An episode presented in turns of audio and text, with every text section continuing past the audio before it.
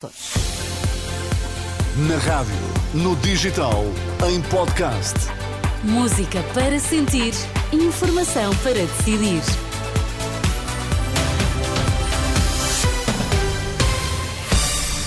E tudo postos para as notícias das quatro. A edição é agora do Miguel Coelho. Boa tarde, Miguel. Olá, Sónia, boa tarde. Quais, quais são os temas em destaque? Os 27 estão de acordo em avançar com sanções contra os colonatos israelitas na Cisjordânia.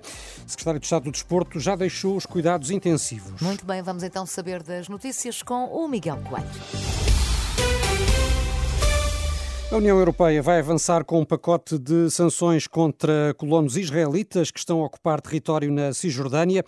Os 27 chefes da diplomacia, reunidos em Bruxelas, concordaram sobre a necessidade de colocar um travão às ocupações, como disse o ministro português João Gomes Cravinho. Nenhum Estado se opôs, naturalmente que eh, a questão foi colocada de forma abstrata, genérica, portanto, a partir de agora eh, vai eh, começar o trabalho de, de, de delineação de um pacote de sanções sobre colonos eh, na Cisjordânia, que aliás tem beneficiado no mínimo da complacência, eh, se não mesmo de alguma conivência por parte do, das forças eh, de defesa israelitas.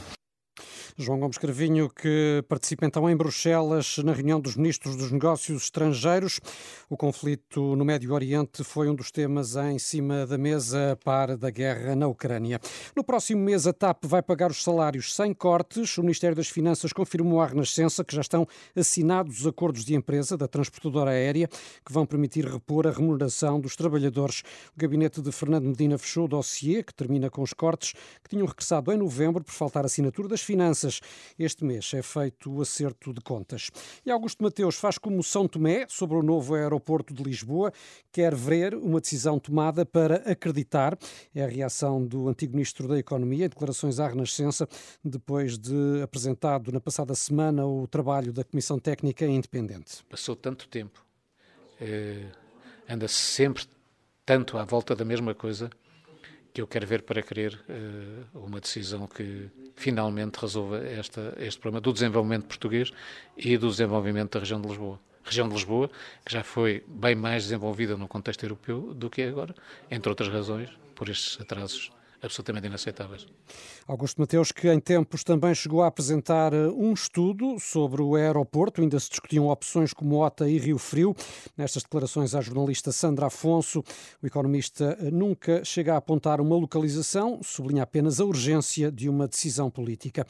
Lucília Gago denunciou hoje ataques que, segundo diz, visam menorizar ou destruir o Ministério Público. Ao discursar na sede da Judiciária em Lisboa, a Procuradora-Geral da República garantiu, no entanto, que a magistratura não vai quebrar. Estão hoje também bem patentes as profundas e entrecruzadas raízes dos ataques desferidos a uma magistratura com provas dadas e que permanecerá inquebrantável e incólume a críticas desferidas por quem avisa menorizar, descredibilizar ou mesmo, ainda que em surdina ou subliminarmente, destruir.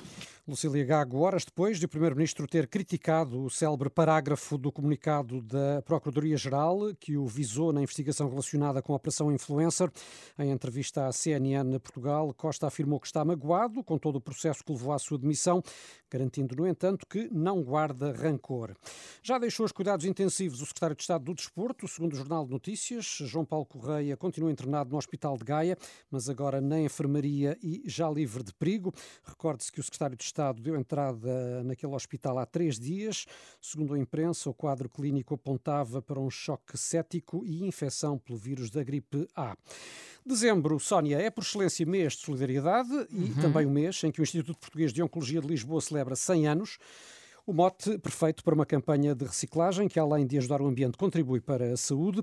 A iniciativa Todos pelo IPO, promovida em colaboração com o Eletrão, decorre até ao final deste mês. As pilhas, baterias e equipamentos elétricos usados que sejam entregues para reciclagem eh, serão uh, convertidos num apoio financeiro para que o IPO adquira equipamento eh, médico. Uhum. O uh, uh, valor uh, apurado será então entregue ao IPO quanto ao material para reciclagem, tais pilhas, baterias e equipamentos elétricos, podem ser entregues nos mais de 11 mil pontos da rede Eletrão que podem ah, ser okay, consultados já agora então. uh, esses pontos num site que uh, é o ondereciclar.pt e já agora também dizer que um desses pontos de uh, recepção desses equipamentos situa-se no próprio recinto do IPO de Lisboa. Portanto, pode ser mesmo a forma mais fácil de, de, de entregar para quem esteja Exatamente. em Lisboa. Olha, é um dois em um, não é? Estás a reciclar e a ajudar o IPO. Sim, são duas formas Adoro estas ideias, dois em um. Exato. As notícias com o Miguel Coelho, informação sempre atualizada, quer em rr.pt, quer na aplicação da Renascença.